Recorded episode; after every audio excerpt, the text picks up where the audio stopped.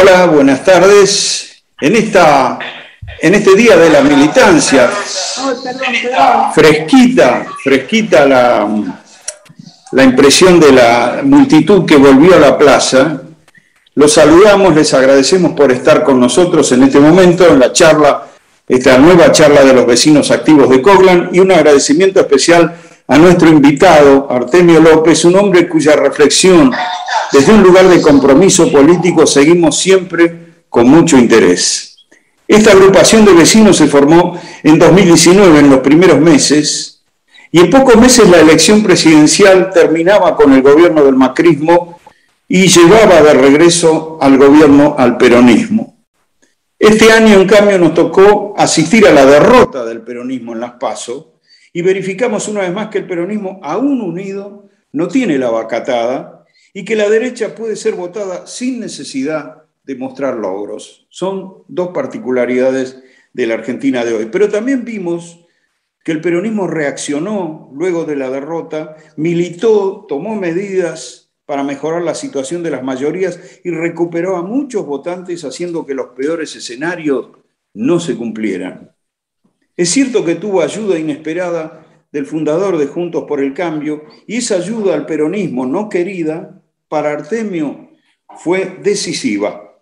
Pero no voy a ponerme a interpretar lo que dice Artemio cuando él se prestó generosamente a ofrecernos su análisis. Artemio es suficientemente conocido por su importantísima trayectoria, es sociólogo, analista político y titular de la consultora X. En una primera parte, Artemio va a exponer, está muy interesado en las preguntas que ustedes quieran hacerle, va a exponer en una primera parte y luego va a responder a las preguntas de ustedes. Antes de cederle la palabra, les anuncio que la próxima charla, la última del año, será el primero de diciembre, el, jueves, el miércoles primero de diciembre a las 19 horas siempre y por la vía virtual, y va a estar a cargo de Enrique Martínez, que ha sido titular del INTI, Instituto Nacional de Tecnología Industrial, y nos va a hablar de los escenarios posibles del país y de su experiencia como titular de ese instituto, de, ese instituto y del Instituto para la Producción Popular, que impulsa una plataforma digital que conecta a productores de alimentos con consumidores responsables y populares y que denuncia los manejos monopólicos en este tema crucial de los alimentos. Bueno, ahora sí, te escuchamos, Artemio. Bueno, les agradezco la invitación, por supuesto. Este, para mí es un honor estar acá y conozco la trayectoria del grupo de vecinos activos, así que, este, doblemente este, agradecido por la invitación. Yo voy a tratar de encuadrar rápidamente lo que pienso con respecto a la elección de medio mandato, este, lo más breve que pueda, porque me interesa mucho que reflexionemos en conjunto las preguntas y escuchar, porque creo que es un momento donde este, digamos, lo fundamental para los este, eh, dirigentes, los analistas y aquellos que, bueno, hacen de la política una materia de, trabajo cotidiano, es escuchar lo que opina gente este, que normalmente no, no, tiene posibilidad de hacerlos públicamente. La elección de medio mandato a mí, eh, digamos, no me, me, sorprendió en términos relativos porque eh, en algunos distritos no esperaba un comportamiento del oficialismo tan eficaz. El caso de provincia de Buenos Aires eh, era uno de ellos. Finalmente los estudios mostraban que había una posibilidad de empate técnico tal cual se dio, pero digamos, si nos hubieran dicho seis meses antes o tres meses de, ah, perdón, este, dos meses después de la paso, este resultado evidentemente era posible, bueno, era, hubiéramos dudado claramente de que fuera así. Me parece que hubieron varios factores que intervinieron, eh, de los que yo pienso pueden haber intervenido, seguramente hay muchos más, pero uno, vamos a ser este, honestos, hubo claramente una mejora en términos sanitarios que permitió que desde el punto de vista subjetivo la gente vote con otro espíritu.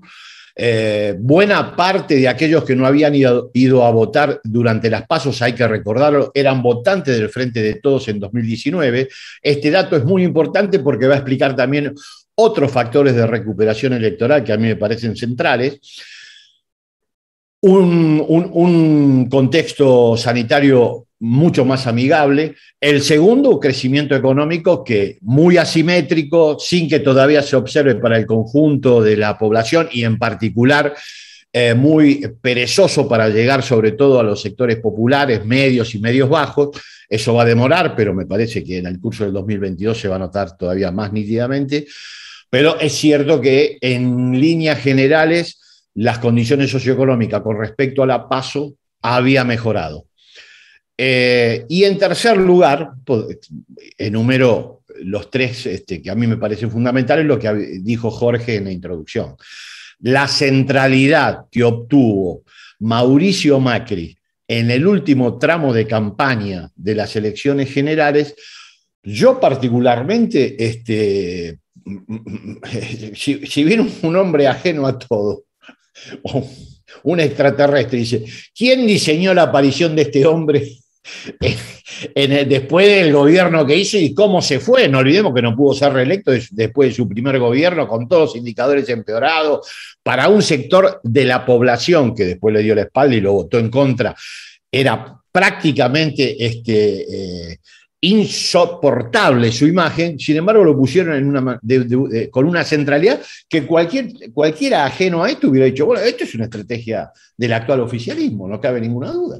Y sin embargo no fue este, así, yo creo que eso impulsó, reactualizó la memoria reciente del gobierno de Macri, el peor desde la recuperación democrática en términos de daño social, este, desempleo, endeudamiento, todos los indicadores, ustedes los conocen tanto mejor que yo, como para abundar en esta circunstancia.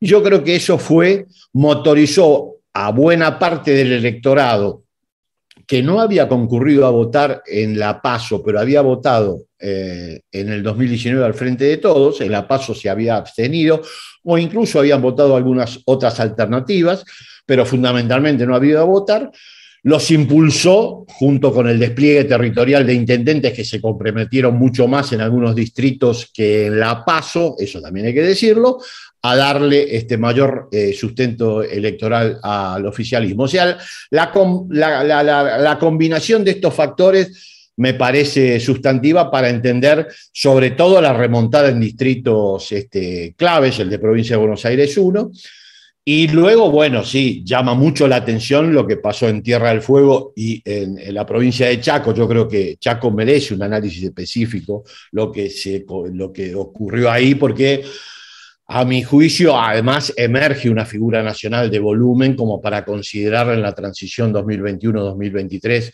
como es este, el gobernador Jorge Coqui Capitanich, pero eh, digamos, en líneas generales, y para el distrito que mm, nos lleva fundamentalmente este, la mayoría de eh, las líneas y, la perspectiva de análisis, que es provincia de Buenos Aires, yo creo despliegue territorial, mejora socioeconómica y la aparición de Macri, que me parece central para que el efecto de mayor concurrencia se produzca. Hay casi medio millón de votos que recuperó el Frente de Todos con respecto a la PASO. Eso es este, muy, muy importante. ¿Qué es lo que pasó? Eh, quiero unir la paso con respecto a la elección esta general. Bien leída la paso, cosa que no hizo la oposición, por lo menos una parte, una parte de la oposición creyó que era un plebiscito a los cuatro años de gestión de Macri lo que había acontecido en la paso. Y la verdad que lo que pasó en la primaria fue, a mi juicio, una lección de comportamiento cívico ejemplar porque un sector importante de la ciudadanía, vuelvo a insistir, votante del Frente de Todos, no le dio respaldo a la oposición, ellos no sacaron un solo voto más que los que sacaron en 2019, optó como forma de señalamiento crítico no concurrir a votar. Más allá de la cuestión de la pandemia que también influyó, es cierto que hay una voluntad de señalamiento, de corrección en grados de la perspectiva socioeconómica. Un poco también eso obedece a lo que señaló Alberto. Cuando ustedes vean que yo no estoy cumpliendo o me desvío o no satisfago este, el contrato electoral que estamos hoy firmando, en 2019 lo dijo, háganmelo saber. Bueno, yo creo que la sociedad quiso en La Paso mostrar una señal contundente acerca de que había que corregir cuestiones socioeconómicas importantes. Porque fuimos a la paso con el peor salario promedio del último lustro, con jubilaciones y pensiones mínimas por abajo de la línea de indigencia, con más de 12 puntos de desempleo, considerando los inactivos como desempleados, una parte de los inactivos. Fuimos con un salario promedio de la economía que estaba en, aquel momento en 76 mil pesos, con una línea de pobreza de 60 mil. O sea, eran condiciones socioeconómicas muy insatisfactorias. Explica la reacción de una parte del electorado que había depositado expectativas en el Frente de Todos 2019, pero al mismo tiempo creo reivindica esa actitud el hecho de no haberle dado un solo voto a la coalición conservadora. Por eso descarto también la teoría de que la sociedad se fascistizó, se derechizó y que es una sociedad es la misma sociedad que en el 2019 le puso límites a Macri y le dio el voto a Alberto Fernández. Este, cambió la, la, situación socioeconómica, vino una pandemia que subjetivamente produjo transformaciones muy negativas, angustia, soledad, eso también influye, visiones negativas, eso pasó, eso no hay que descartarlo, pero esa misma sociedad fue la que le dio el voto en el 2019 a Alberto Fernández y permitió esta remontada de eh, noviembre que permite al este, gobierno del Frente de Todo comenzar nuevamente dos años, el 15 de noviembre, que es la fecha clave para mí, donde efectivamente hay que hacer honor al contrato electoral que se suscribió en el año 2019. Hay restricciones, sabemos que la circunstancia es muy difícil, más difícil que la crisis del 2009, muy probablemente, estamos en una circunstancia eh, bien distinta, pero con muchas dificultades, pero me parece que el gobierno de Alberto Fernández tiene en la, mm, yo les diría, la transformación de las condiciones materiales de existencia de sectores medios, medios bajos y populares, la garantía de que va a tener soporte electoral suficiente como para que, parafraseo ahora al gobernador Rodríguez, haya 2023. ¿Qué tiene que cambiar? Y con esto voy redondeando lo que les quiero decir. ¿Qué tiene que pasar para que efectivamente el gobierno de todo, del Frente de Todos, tenga más volumen? Bueno, reordenamientos en Palacio va a haber. Ha quedado demostrado claramente que hay un liderazgo eh, eh, bastante asimétrico dentro del espacio del Frente de Todos, esta es mi perspectiva.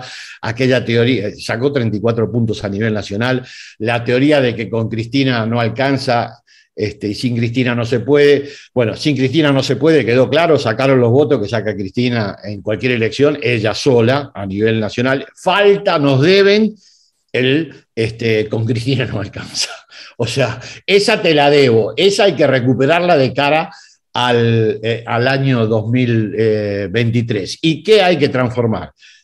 La estructura distributiva que nos dejó Macri y profundizó la pandemia es la peor desde enero del 2002. 10% más rico, 33% del ingreso, 10% más pobre, 1.3.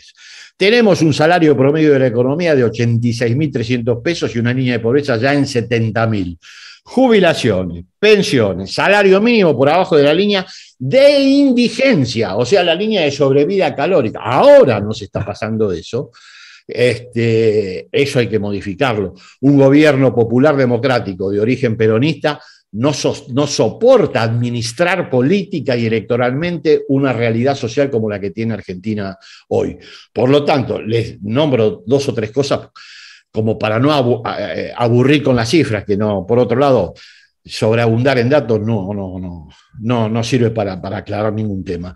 Pero eh, cumplir con ese eh, mandato electoral y transformar en, las condiciones de vida de amplios sectores populares, que son donde cliva, donde está enganchado electoralmente, además el Frente de Todos, es el que le va a restituir este, fundamentalmente la fortaleza que efectivamente perdió. Aún analizando la elección del 14 de noviembre, a nivel nacional, efectivamente enfrenta es cierto, a una coalición poderosa, una coalición que tiene en el sistema de medios, el sistema judicial, el sistema de formadores de precios y la expresión política de Juntos, un dispositivo poderoso, electoral potente, ellos tienen un piso de 40 puntos, eso es así, se, nos enfrenta a cualquier cosa, para recomponer la mayoría que se perdió en la elección de medio mandato, me parece que lo que hay que hacer es mm, darle respuesta a la, cuestión socioeconómica, no porque a mí se me ocurra, porque cualquiera que leía despojadamente cuáles eran los motivos de insatisfacción, tanto en la PASO cuanto incluso en las elecciones de medio mandato, para electores propios del oficialismo, era el tema ingreso familiar. Era el tema socioeconómico, el tema inflación, el tema salarios. Y bueno, efectivamente eso hay que modificarlo. Yo creo que la clave de cara al 2023 es esa circunstancia. Tenemos un, un gran escollo a vencer, que es el acuerdo con el Fondo Monetario. Me parece que eso no se puede desconocer, sería irresponsable plantear como alternativa el desconocimiento de la deuda contraída con el fondo, de la deuda contraída por Macri para, que, para fugarla este, y para financiar su propia campaña, fugarla, pagar a los bancos, bueno, lo que hace el Fondo Monetario tradicionalmente este, cuando presta. Mm, lamentablemente no hay condiciones para, obviamente, desconocer ese acuerdo, pero el ministro Guzmán y obviamente el presidente este, Alberto Fernández, por lo menos, no que fue novedad, sino que me pareció la novedad lo explícito que fueron este, con respecto al vínculo con el Fondo Monetario y las negociaciones con el Fondo Monetario, en el Centro Cultural Kirchner, en una excelentísima conferencia de prensa. Eh, no, en realidad fue una charla con el periodista Santucho para la revista Crisis, el ministro Guzmán dio una definición muy taxativa que a mí me sorprendió gratamente. Solo hay algo peor que no pagar. Solo hay algo peor que no acordar. Un mal acuerdo. ¿Qué es un mal acuerdo? Un acuerdo que perjudique los intereses de los sectores populares y los trabajadores. Lo dijo explícitamente. Antes que un mal acuerdo, no va a haber acuerdo. Lo repitió el presidente también bajo, con su estilo, de la forma en que efectivamente Alberto plantea estos temas. Dijo, yo no voy a firmar un acuerdo que perjudique a los sectores populares, a los sectores medios, medios bajos, que son los sectores históricamente perjudicados por los acuerdos tradicionales del Fondo Monetario Internacional. Recordémoslo, ustedes lo conocen tanto o mejor que yo. Desempleo creciente, pobreza, endeudamiento, concentración del ingreso, o sea, todo eso que los acuerdos con el Fondo Monetario en términos sociales traen aparejados, este gobierno no lo va a hacer. No lo va a hacer porque hay una, yo creo, convicción muy fuerte por parte del presidente, de la vicepresidenta y del ministro de Economía de no hacerlo, pero además porque no lo podría procesar. Porque si hay un dispositivo en términos político-electorales incapaz de procesar un acuerdo tradicional con el fondo, ese es el frente de todos. Es efectivamente imposible que en términos político-electorales este dispositivo, con este sistema de unidad tan amplio y con esta coalición, pueda enfrentar exitosamente una coalición como la que tiene plantada enfrente, eh, y lo ha demostrado en esta elección de medio mandato, en estas circunstancias históricas. Por lo tanto, por virtud, yo creo que por virtud, porque están convencidos de eso, pero si no por necesidad, el acuerdo con el fondo no va a poder replicar los acuerdos tradicionales. En eso yo estoy convencido. Es, por supuesto que sé que esto es materia de discusión y con todo fundamento por parte de muchos analistas, muchos economistas, pero bueno, es mi, es mi percepción. Y bueno, en líneas generales, una elección que si bien a, nivel nacional este, sigue siendo una elección este, donde se perdió por un, número de casi ocho puntos de voto, que muestra la fortaleza de lo que tenemos enfrente, pero también creo muestra el impacto positivo del despliegue territorial de intendentes, militantes, la, eficacia de cierta recuperación económica y lo que implica la figura del presidente Macri como condensación del proyecto neoliberal que se inauguró en 2015 para un sector, para un sector importante de la sociedad. En esas condiciones, la fortaleza del gobierno, más allá de lo que haga en Palacio, de discutir liderazgos, posicionarse, eso, a ver, eh, es, parte de la política, está bien que pase la rosca. Las circunstancias de realineamiento después de una elección de estas características van a existir. Ahora, eso le va a dar mayor fortaleza al espacio que representa hoy este Alberto y Cristina Kirchner. No, yo creo que eso puede ser útil, puede estar mejor o peor hecho, pero la gran fortaleza es cumplir con el mandato establecido en 2019, que por otro lado es el mandato histórico de los gobiernos que tienen tradición popular democrática y peronista, como es el que encabeza Alberto Fernández, el que encabezó Néstor y el que llevó adelante, los dos que llevó adelante Cristina Kirchner. Lograr una patria más justa, con justicia social, con una economía soberana que pueda decidirse claramente a partir de eh, la toma de decisión local, sin desconocer las restricciones internacionales. Y en definitiva, lo que el general Perón decía bajo ese lenguaje metafórico que para mí tiene una potencia total vigencia, un gobierno peronista tiene que propender a la felicidad del pueblo. No hay manera de administrar un gobierno con filiación peronista que haga infeliz al pueblo argentino, porque es un dispositivo pensado para eso, y si fallara en eso, la endeblez que efectivamente va a demostrar va a ser de una magnitud enorme. Mm, eh, eh, y, más en momentos históricos como estos, donde la derecha conservadora, póngale ustedes el nombre que quieran, yo lo llamo así, pero hay otro, tiene una potencia electoral que este, lo ha demostrado claramente. Eh, Macri se fue con 41 puntos de voto. Han ganado las elecciones de medio mandato. O sea, no estamos enfrentando cualquier cosa y la potencia de este espacio es, más allá de las cuestiones técnicas, los propugnar para que el pueblo argentino y los sectores populares estén en términos materiales, personales y de expectativas un poco cada día mejor. Así que, que esa es la gran lección de la elección de medio mandato. Hay que volver al contrato electoral del 2019 y eh, saber que enfrentamos a una oposición muy poderosa. O sea, eh, la derecha siempre tuvo, el general Perón llenó plazas, pero la revolución fusiladora también las llenó. En Argentina siempre hubo un componente conservador muy fuerte en la sociedad, pero ahora se han unificado, tienen estrategia diseñada por los medios, este gobierno no tiene intelectuales orgánicos, tiene periodistas, pero los tiene, le van fijando agenda y van construyendo un camino a seguir, y por otro lado una pata judicial notable con parte del poder económico y financiero alineado claramente para dar el respaldo que necesite el gobierno en cada etapa y en cada coyuntura. La modalidad de respaldo de los sectores económicos hoy claramente es eh, los niveles irracionales de inflación, sobre todo en alimentos, que no se sostienen, eh, por lo menos los economistas que yo consulto, Amado Boudou fundamentalmente, que me parece el gran economista este, de eh, la etapa kirchnerista. Después de Miguel Miranda, para mí, Vudú es seguramente el mejor economista que tuvo el, proyecto peronista, kirchnerista, no importa el nombre, eh, no tiene fundamento económico.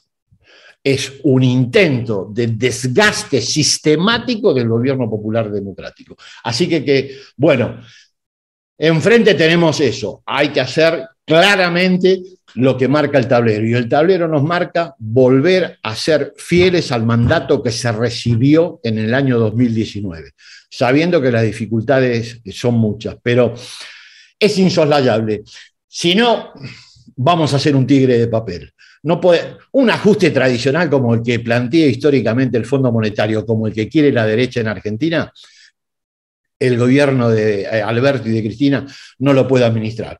Parece que la derecha tampoco, pero bueno, eso es un problema de ellos. Eh, Lazo hace cinco meses que es presidente de Ecuador, ya gobierna con estado de sitio.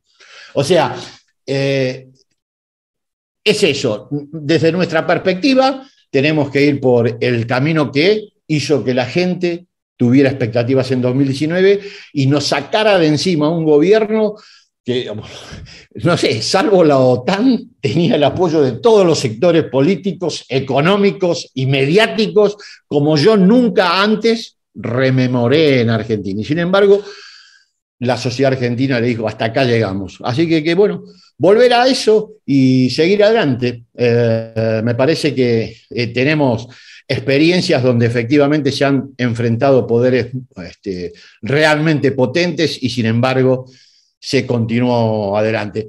El peronismo es una historia de ampliación del campo de lo posible, es una historia de modificar la correlación de fuerzas. Y eso es lo que tiene que hacer el gobierno de Alberto Fernández.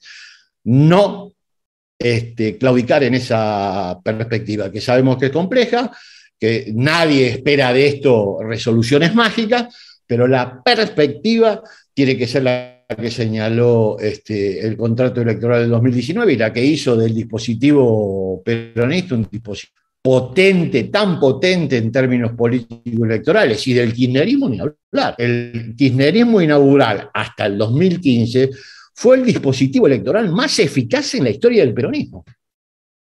O sea, ¿hay con qué? Tenemos un liderazgo muy activo como el de Cristina. Bueno, aferremos hay alguna dificultad. Esa es la gran fortaleza. Digo, hay alguna dificultad, Artemio, por momentos se te congelaba la imagen, pero bueno, creo que... Ah, ah, eso, acá, acá yo no lo noté, pero puede ser. Sí, la conexión dice que está todo más o menos bien.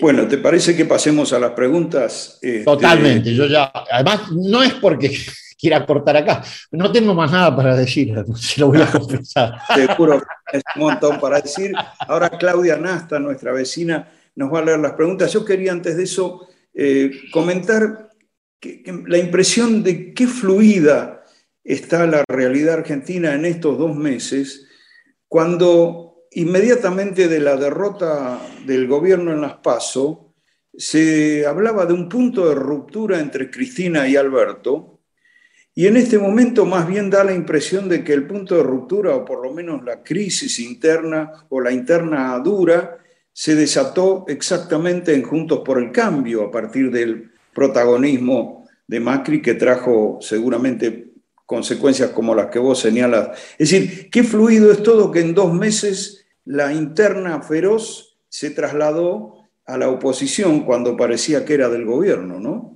Sí, sí, bueno, absolutamente. Es más, yo creo que el radicalismo después de esta elección va a tener una preponderancia que en el primer diseño de la coalición no tuvo y la va a tener con derecho adquirido. 38 puntos de padrón implica provincia de Buenos Aires. El despliegue de Manes fue muy importante en el interior y creo que explica buena parte del despliegue de la amarillo en el interior de la provincia de Buenos Aires. Si hubiera sido al revés de la fórmula, no sé qué pasaba. Pero es una opinión mía que no, no, no, no, no está sujeta, digamos, a la, prueba, a, la, prueba de la realidad.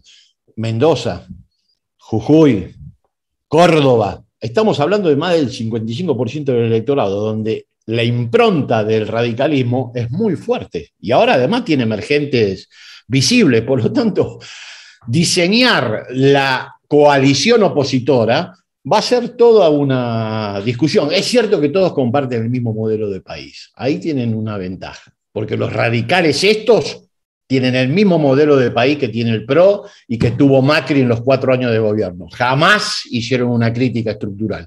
Ahora, tienen liderazgos que lo van a querer hacer valer. Veremos cómo termina esa historia, porque antes era Macri o Larreta. Bueno, Macri o Larreta. Me parece que se están olvidando de algunos otros y veremos. Y esto de que la reta ya estaba, este, no estaba nada.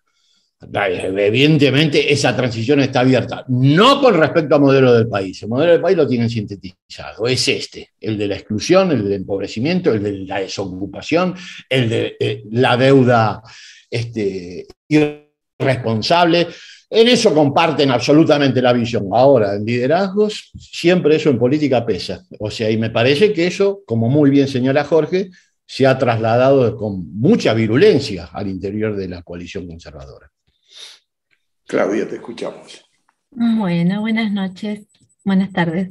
Eh, a ver, Marcela Stenberg em, pregunta, ¿cómo evaluás el impacto de la movilización de hoy y el fuerte acto de unidad del Frente de Todos? Bueno, muy, muy positivo, o sea, yo creo que fue un respaldo a la figura presidencial, a la vicepresidenta, al gobierno en general, y me parece que todo lo que sea movilización y sobre todos los sectores que concurrieron. El respaldo del movimiento obrero siempre es importante para un gobierno popular democrático, más allá de las discusiones que pueda haber con respecto a la caracterización de uno u otro dirigente, pero como este, evaluación muy positiva que contribuye, una vez más, a poner definitivamente fuera de la discusión esta transición ordenada que había planteado Macri de cara al, al 2023, transición ordenada que obviamente era una transición con el paradigma neoliberal como este, plexo. Bueno, eso quedó totalmente de lado. Pablo Moyano ha sido crítico. Cualquier reforma este, laboral flexible va a ser rechazada por la CGT. Me parece muy importante y el acompañamiento de los movimientos sociales central. Una, una gran movilización que contribuye a darle volumen a un gobierno que efectivamente lo requiere y lo demanda porque está enfrentando, vuelvo a insistir, a una coalición de derecha conservadora sin precedentes. Bien. Ricardo Mitre dice, eh, Alberto Fernández anunció una nueva etapa. ¿Qué características tiene que tener? Y bueno, yo, Ricardo, eh, un poco lo quise insinuar en la presentación. Yo creo que lo que tiene que tener como característica es eh, efectivamente, fundamentalmente, mejorar eh, desde el punto de vista, este, desde el punto de vista socioeconómico, mejorar las condiciones de sectores medios, medios bajos y populares. Me parece que eso está en la agenda del gobierno. Nosotros no podemos seguir transitando mucho tiempo más con esta estructura distributiva, estos niveles de ingreso familiar y este nivel salarial. Eso me parece que es principalísimo. Después está el tema de la deuda, resolverlo de manera tal que los acuerdos permitan que esta política se despliegue. Pero la agenda es la agenda de mejora socioeconómica de los sectores populares, medios, medios bajos y sectores este, populares, que fue el compromiso que se asumió en 2019 y por el cual la gente votó a este gobierno y al mismo tiempo este, acompañó durante 13 años al gobierno este, de Néstor y Cristina Kirchner, del cual este es una continuidad. O sea, no, en eso no, no, no, no veo cuál es otra alternativa, porque vuelvo a insistir, para administrar un ajuste, este es el peor dispositivo electoral posible. ¿Quién no puede administrar un ajuste tradicional en Argentina? El Frente de Todos. Es, un tigre de papel, si lo que tiene que hacer es ajustar. Está bien.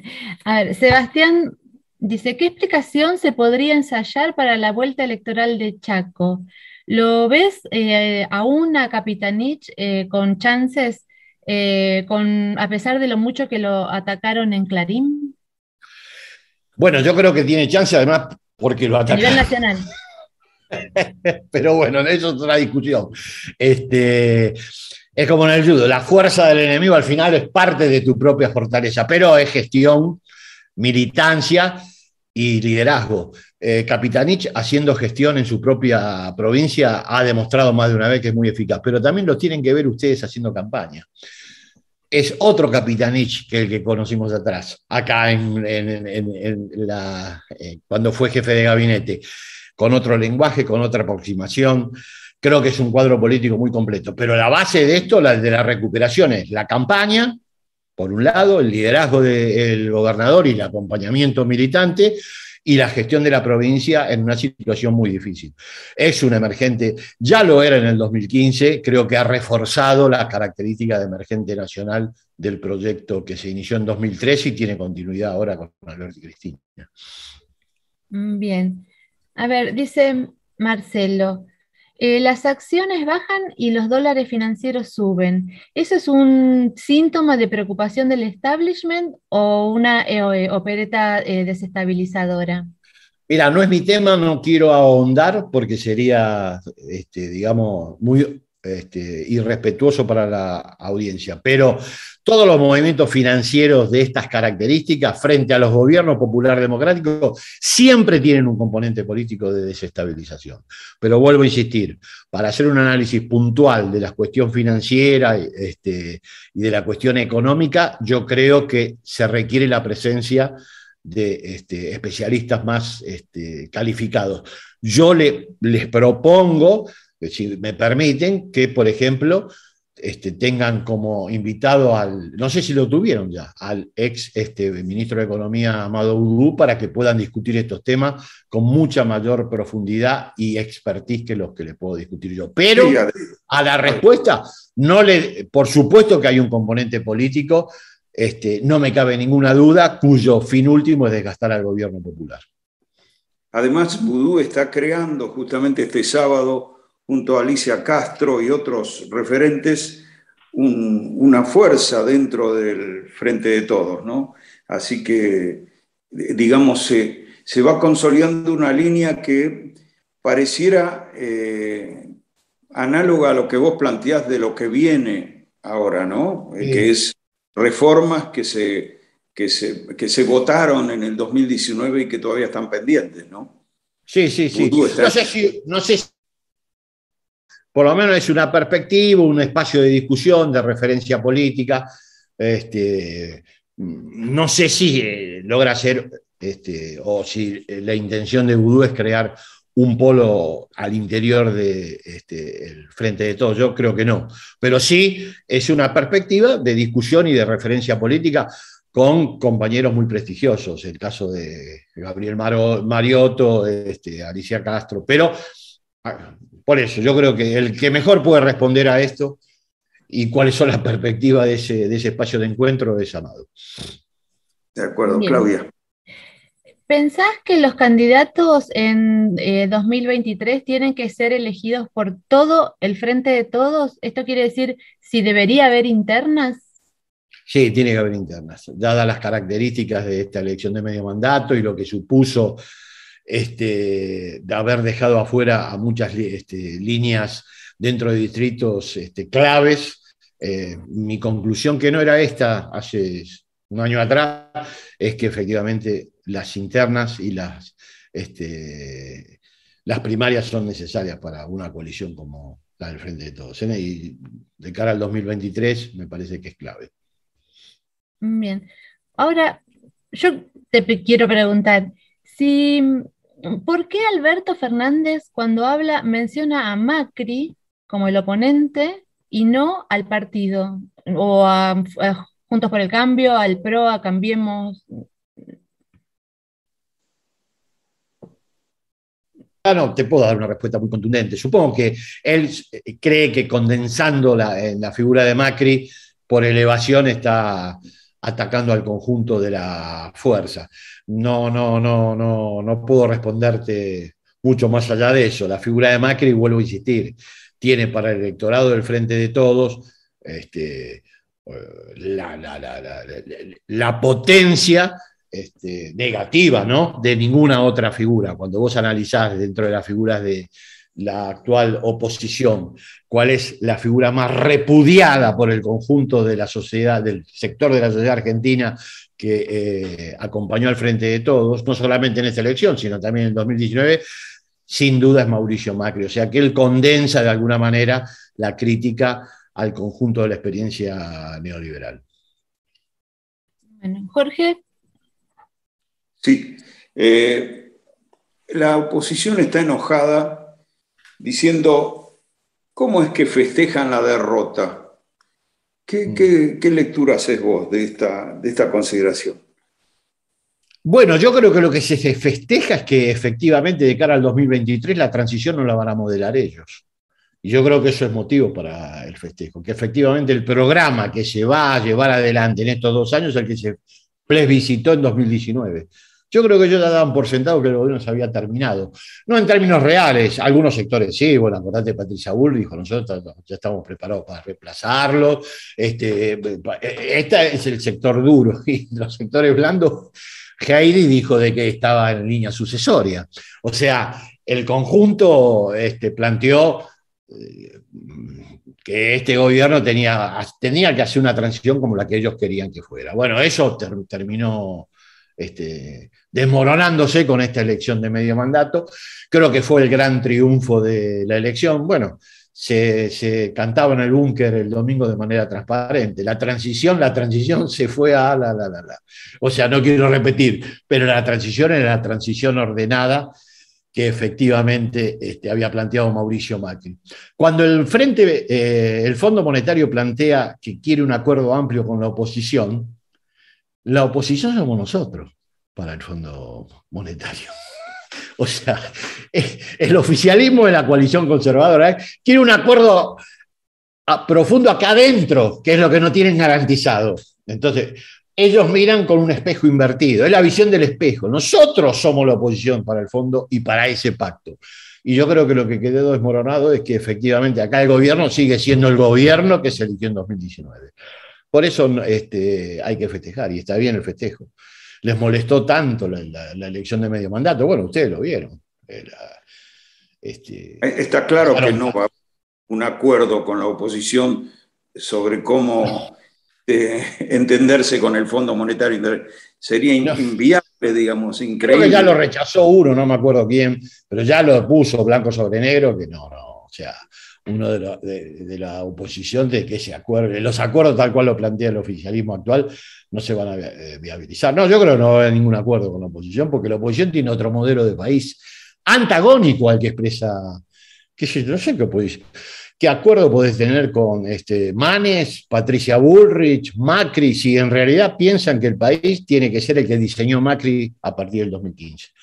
Eh, obviamente en otra etapa histórica, ¿no? Pero quieren eso. Así que no veo, no veo posibilidades de acuerdo. Bueno, hay una dirigencia con mucho expertise. Sergio Massa, capaz que logra acuerdos en términos parlamentarios, pero estructurales, yo no veo ninguna posibilidad. A ver, eh, Sí. Eh, Hernán Galar te pregunta si puede haber una similitud entre el fenómeno Milley con el de Patti eh, de los 90 o es diferente. No, es diferente. Yo creo que es otra etapa. Eh, no, no, no, no le veo demasiadas posibilidades de emparentarlo. Pero además Milley no sé cuál es la novedad de Milei. Milei terminó reivindicando a Caballo, el responsable de los 30 años de los neoliberales a partir del golpe de la dictadura. El emblema de ese proyecto en términos económicos fue Domingo Felipe Caballo. Si esa es la novedad, hay coyuntura donde lo viejo, lo más viejo de todo, lo ultra viejo aparece como novedad. La verdad que las ideas de Milei son en Argentina archiconocidas y tienen, para medir la antigüedad necesitamos el carbono 14. Es una cosa impactante. Pasa que, bueno, tomó un registro, sobre todo en términos discursivos y de figura, que, bueno, impactó en un sector. Eh, eh, es, es, lo que normalmente producen como residuos los gobiernos neoliberales. Dejan estos sectores de ultraderecha con cierto predicamento en términos sociales. Pero no me parece que sea comparable este, con Patti por diferencias históricas y que tampoco tengo una proyección a futuro similar a la de Bolsonaro, porque gratamente la comparación de Milei con Bolsonaro no la veo. Para Bolsonaro está Macri, este, Manes y este, Larreta. Nosotros ya los tenemos. Nos anticipamos al fenómeno de la ultraderecha en Brasil. Jorge. Sí.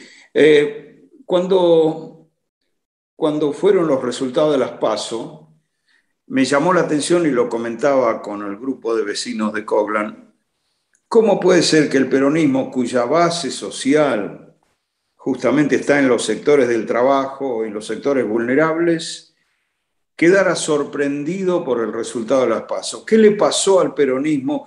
¿Qué, qué canales fluidos de comunicación se habían perdido como para que lo tomara de sorpresa el resultado de las PASO, este, sobre todo en un contexto de, pandemia, de agravamiento de la crisis que dejó el gobierno de Macri. Eh, digamos, me llamaba la atención y me llama la atención todavía, eh, como si hubieran hecho la plancha, no sé, no, no, hubieran militado, no hubieran, hubieran perdido el contacto con las bases que les hubiera permitido anticipar qué iba a pasar en las pasos, ¿no? ¿Qué entendés vos que sucedió ahí en esa Comparto, Jorge, en la pregunta está en parte la respuesta. Yo creo que se había perdido conexión, la pandemia no, en eso contribuyó a, reforzar las visiones palaciegas de la política y a tomar distancia de lo que efectivamente acontecía este, al interior del electorado tradicional del Frente de Todos. La crisis socioeconómica, a mi juicio, este, no se analizó en toda su magnitud. Este, no estoy asignándole responsabilidad, sino la visión de la profundidad de la crisis. Me parece que se subestimó. Eh, y bueno, por eso la, sorpresa. Pero cualquiera que hubiera seguido la cuestión socioeconómica eh, despojado, digamos, de, en, el número crudo, se hubiera dado cuenta que se estaba marchando una elección con un índice de dificultad altísimo, que estábamos, la verdad que estábamos muy jodidos. Y este, efectivamente eso se, se, notaba. Y vuelvo a insistir, el comportamiento de los electores del Frente de Todo el 2019, en la paso, ausentándose en vez de darle el voto a la derecha neoliberal, a mi juicio, no solo no fue este, eh, condenable, sino que fue este, un, gesto de cultura y de madurez este, cívica y política importante y que muestra que la sociedad argentina no se derechizó, ni se fascistizó, ni acompaña. Eh, eh, un sector sí, pero digo, el sector que acompañó a Alberto Fernández mostró hay que estar jodido y, este, y que te propongan ir a elecciones y decir, bueno, vamos a ver, eh, eh, no son analistas políticos que podemos reflexionar. cuando estás mal, estás mal. y bueno, utilizaron un recurso que a mi juicio fue muy este, eh, reivindicable. No concurrir, no darle el voto a la derecha, pero decir, estamos mal, por este camino no podemos seguir. Yo creo que en eso, este, y la, dirigencia se sorprendió, porque pensaba, no sé, quizá que las condiciones socioeconómicas eran otras, o que a pesar de eso la memoria reciente del macrismo iba a funcionar este, como motor suficiente para que los volvieran a votar. Bueno, todo eso este, no, no este, falló. En las elecciones generales de noviembre la cosa fue distinta, pero hay una desconexión de buena parte de la dirigencia oficialista también con lo que ocurre en los barrios, en, las barriadas más humildes. Eso hay que asumirlo, no, faltó conexión. Espero que lo corrijan. De repente, este, Artemio, te volviste blanco, muy blanco. Me parece que pusiste una luz muy intensa eh, apuntando y te perdemos. Ahora voy a poner una luz. No voy a poner luz. Total, ahí se ve bien. ¿no? El color que te conozco yo. Este, Claudia, tenés una pregunta más, me parece, ¿no? Sí, sí, sí, tengo. A ver, dice, ¿cómo analizar el impacto de la pandemia en los votos? ¿Hay alguna forma? No sé si hay, eh, por ejemplo, algún estudio eh, al respecto a nivel global. El impacto de la pandemia, no, o sea, específicamente no, pero eh, creo que no contribuyó a eh, los niveles de protagonismo, tanto en las PASO como en este, el 71.5, eh, me parece que tienen que ver con la desconexión de una parte de la dirigencia política con su electorado, pero también tienen que ver con el impacto de la pandemia. Me parece que en ese sentido, este, indirectamente, podemos coincidir o convenir que bajó el nivel de participación electoral por desencuentros o fallas en el sistema de representación por parte de la dirigencia, pero también por el efecto de la pandemia que todavía no termina de este, resolverse para un sector de la población.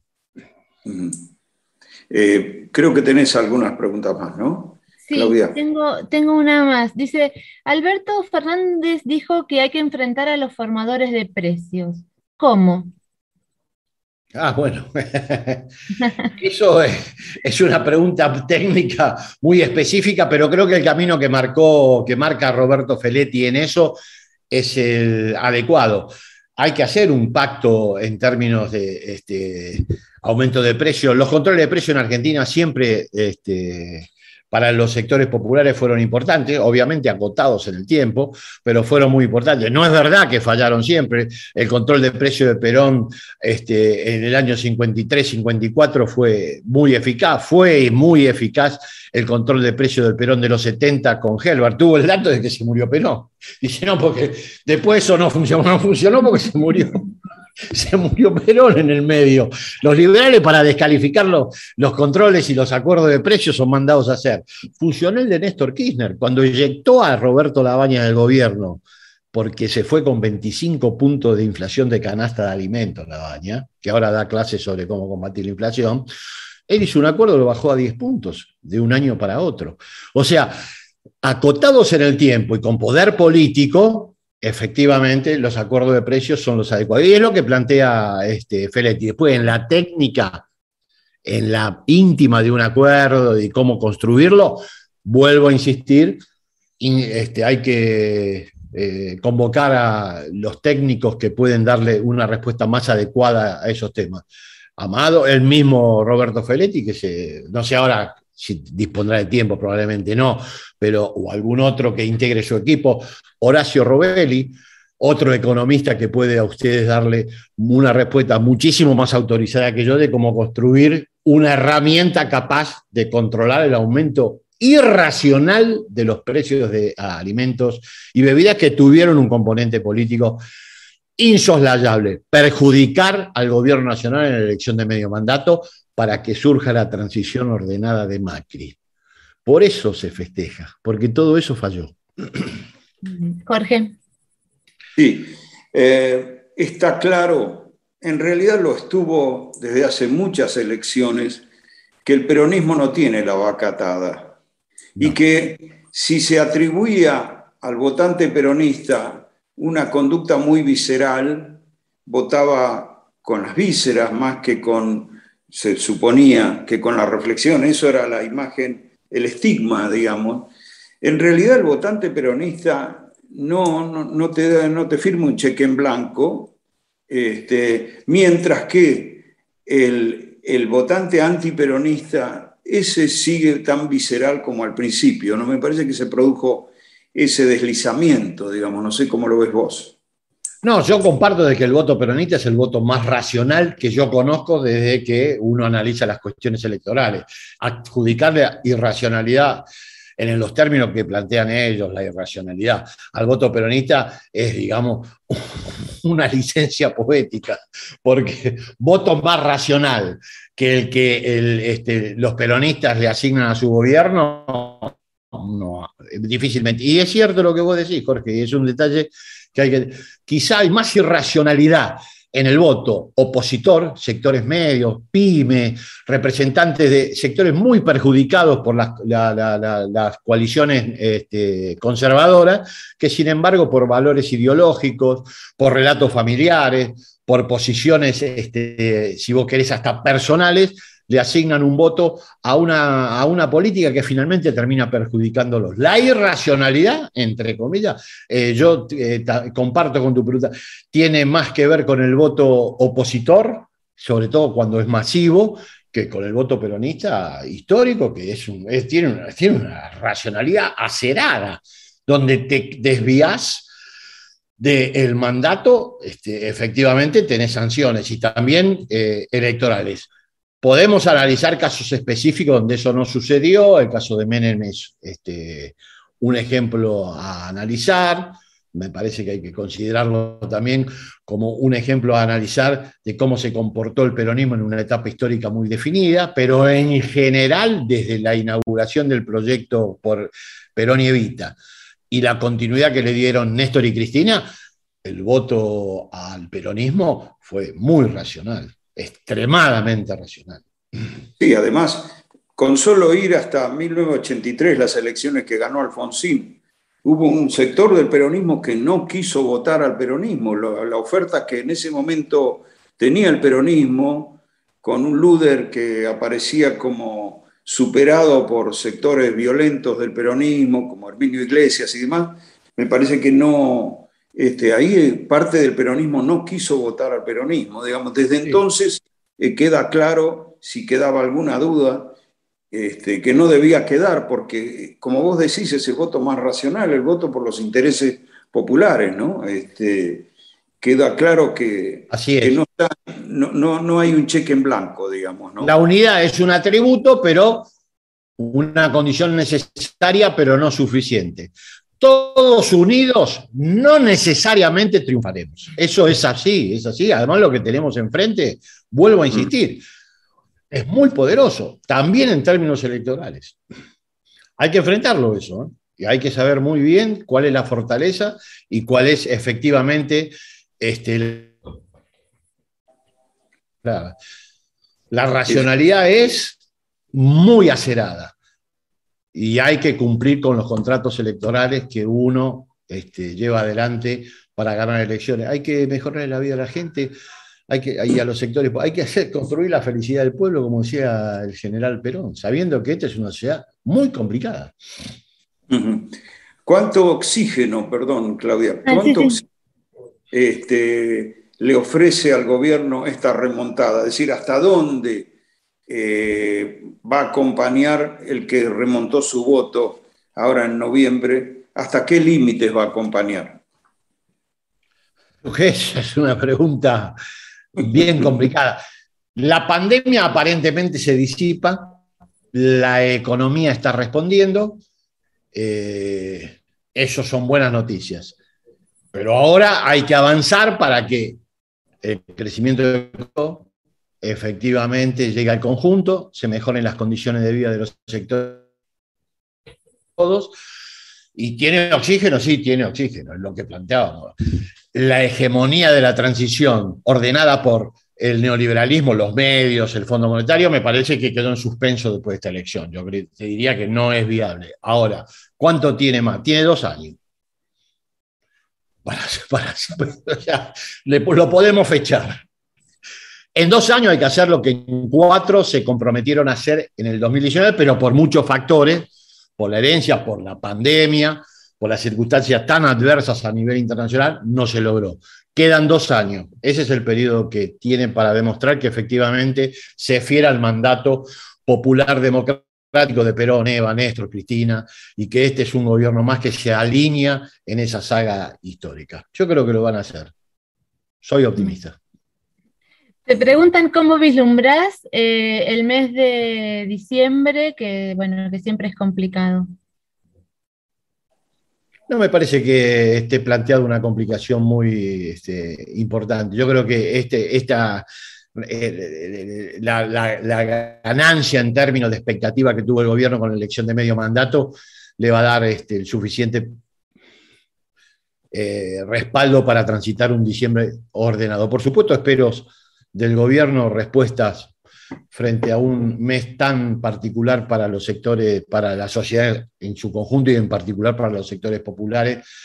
Eh, eh, y en eso eh, confío en que el gobierno va a tener sensibilidad suficiente para saber que con estos niveles de ingreso, este, la gente, la, fiesta, todo lo que implica diciembre, este, no, se va a transitar de la mejor manera. El gobierno creo que va a hacer un esfuerzo en ese sentido para que sea un diciembre mejor que el que tuvimos el año pasado y mejor que el que, el que nos dio Macri. Como lo decía Jorge, nos dio 20 puntos de caída en los salarios, jubilaciones, pensiones, nos dio realmente en términos de ingresos. Yo nunca vi un retroceso tan grande en términos de pobreza, ingreso, informalidad laboral y endeudamiento como el que produjo Macri, salvo con Martínez de Oz, que inició la etapa del neoliberalismo en Argentina y yo nunca vi un gobierno de esas características, pero es lo que planteábamos. Tiene 40 puntos de base de respaldo electoral y los tiene, los ha demostrado de manera fehaciente en esta elección de medio mandato. Es así. Con la concentración de hoy, Artemio, en la Plaza de Mayo, queda confirmado que el peronismo recuperó una de sus herramientas fundamentales, que es la movilización de masas.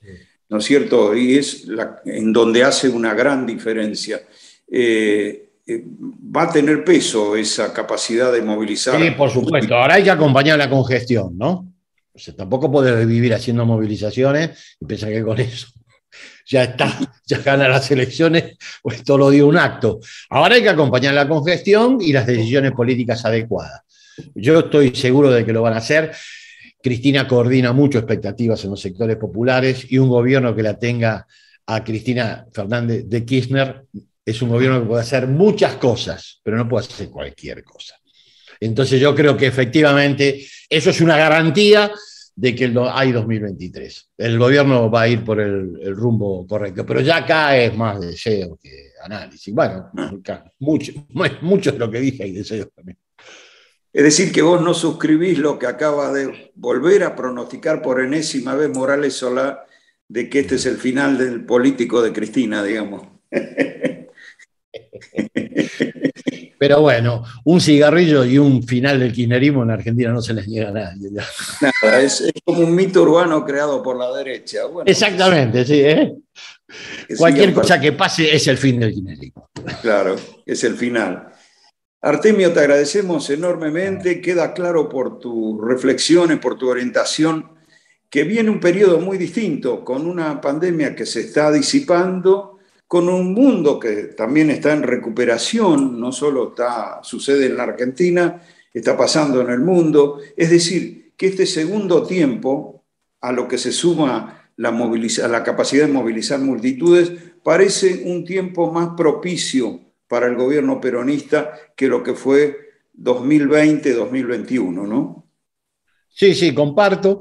Viste que hay noticias ahora que también son preocupantes en cuanto al despliegue de la pandemia a nivel internacional. No sé, he leído que en Gran, Bretaña hay problemas, este, Irlanda ha vuelto a fases anteriores por el avance del COVID. En Alemania también creo que han tenido un replique muy fuerte y una cantidad de muertos que han sido muy importantes, si no récord. de eso no me te imaginas que no sé de, de muchos temas míos, no me voy a meter a hablar del COVID, pero esperemos que efectivamente sea una etapa más propicia para poder desarrollar el proyecto con que nos comprometimos en 2019 este, a desplegar. Bueno, muchas gracias de verdad, Artemio. Fue un placer tenerte este, en esta charla que todos saben que para quien no haya podido verla o quiera volver a escucharla, puede acceder a la cuenta de los vecinos activos de Coglan, la cuenta de YouTube, y allí están las distintas charlas que hemos ido ofreciendo y también en pocas horas va a estar disponible la charla de Artemio López. Este, les recordamos otra vez que la próxima charla, la última del año de los vecinos activos de Coglan, va a ser el miércoles primero de diciembre a las 7 de la tarde por la vía virtual por YouTube. Este, los esperamos para entonces y les agradecemos de nuevo su presencia hoy. Hasta cualquier momento. Muchas gracias.